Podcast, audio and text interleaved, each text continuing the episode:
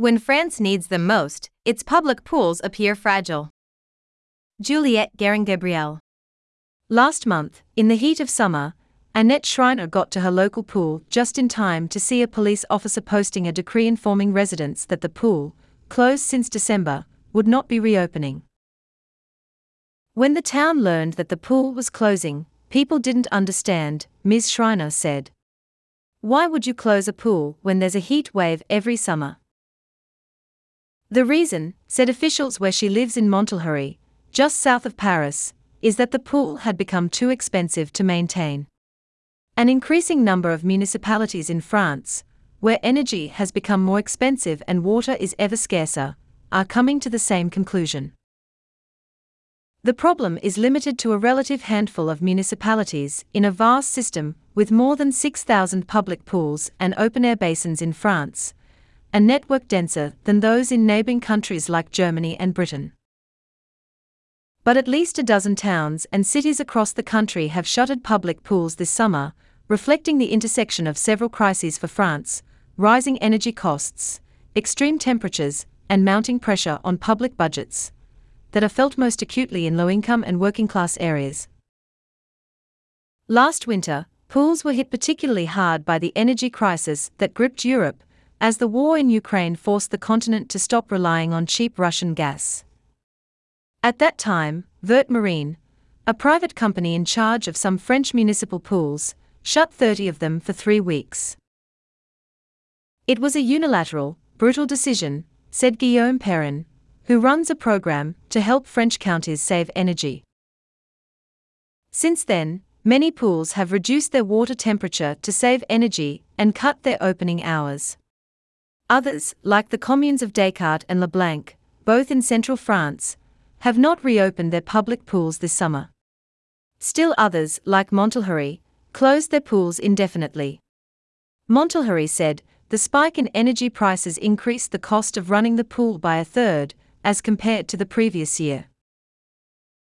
Rising energy costs were frequently cited as the reason for the closures, but others included a national shortage of lifeguards, temporary renovations, or leaks and other problems deemed too costly to fix. This winter acted as a true wake up call for towns. Mr. Perrin said. They kept calling him, asking for quick fixes to make their pools more energy efficient. That was not always possible. There are two types of deficits for counties the acceptable kind and the unacceptable kind, Mr. Perrin says. Energy prices this winter made some pools tip into the unacceptable kind. But as heat waves become more frequent in France, conflicts over spending priorities could become more common. Just opposite Montlhéry's closed pool, there is a brand new soccer stadium. They found money for soccer, but not for swimming, Ms. Schreiner said.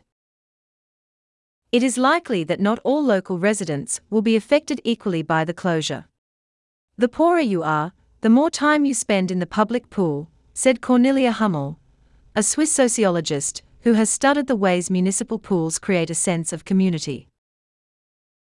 Poor suburbs on the edges of cities have the fewest number of public pools in France, according to the nation's Court of Auditors, which is in charge of making sure public money is put to good use. https colon double forward slash www.comps.f are forward slash sites forward slash default forward slash files forward slash 2018 dash 01 forward slash 13 dash piscines dash centers dash aquatiques dash publics dash tome dash 1.pdf Near the closed Montlhéry pool, Lucas Thomas sat on the wall around the parking lot where the cars of swimmers used to line up. Mr. Thomas, a 27 year old truck driver, watched his two daughters, six and two, cycle through the empty lot. It was an impeccable pool, he said. My daughters used to go there during summer or with school. The pool closed before his youngest daughter learned how to swim, and he said he's not sure how she'll learn now, or when. The question of access to water is becoming increasingly political, said Professor Hummel. It doesn't make sense to close a public pool, because people that can afford it turn to private pools that use more water per person. Warming temperatures are helping to deplete the groundwater in France. Earlier this year, several towns in the Var and Ardèche regions in the south refused to issue building permits because their water resources couldn't accommodate any new demand, their mayors said. During a heat wave last July, the Indre region banned the filling of private pools to save water. When France invested in pools in the 1970s, it was to develop leisure, and so children could learn how to swim, Mr. Perrin said.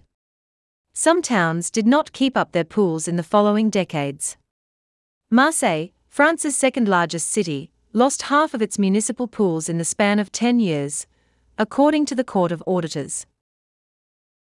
The same day in July that Montlhéry closed its pool, which is now emptied of its water, Marseille dropped the admission fees on its pools to make the heat wave that was engulfing the city more bearable. I am making pools free from today until the heat wave ends, the mayor, Benoit Payan, wrote on Twitter. Take care of yourselves and of your loved ones, he added, as temperatures reached 104 degrees Fahrenheit in the city.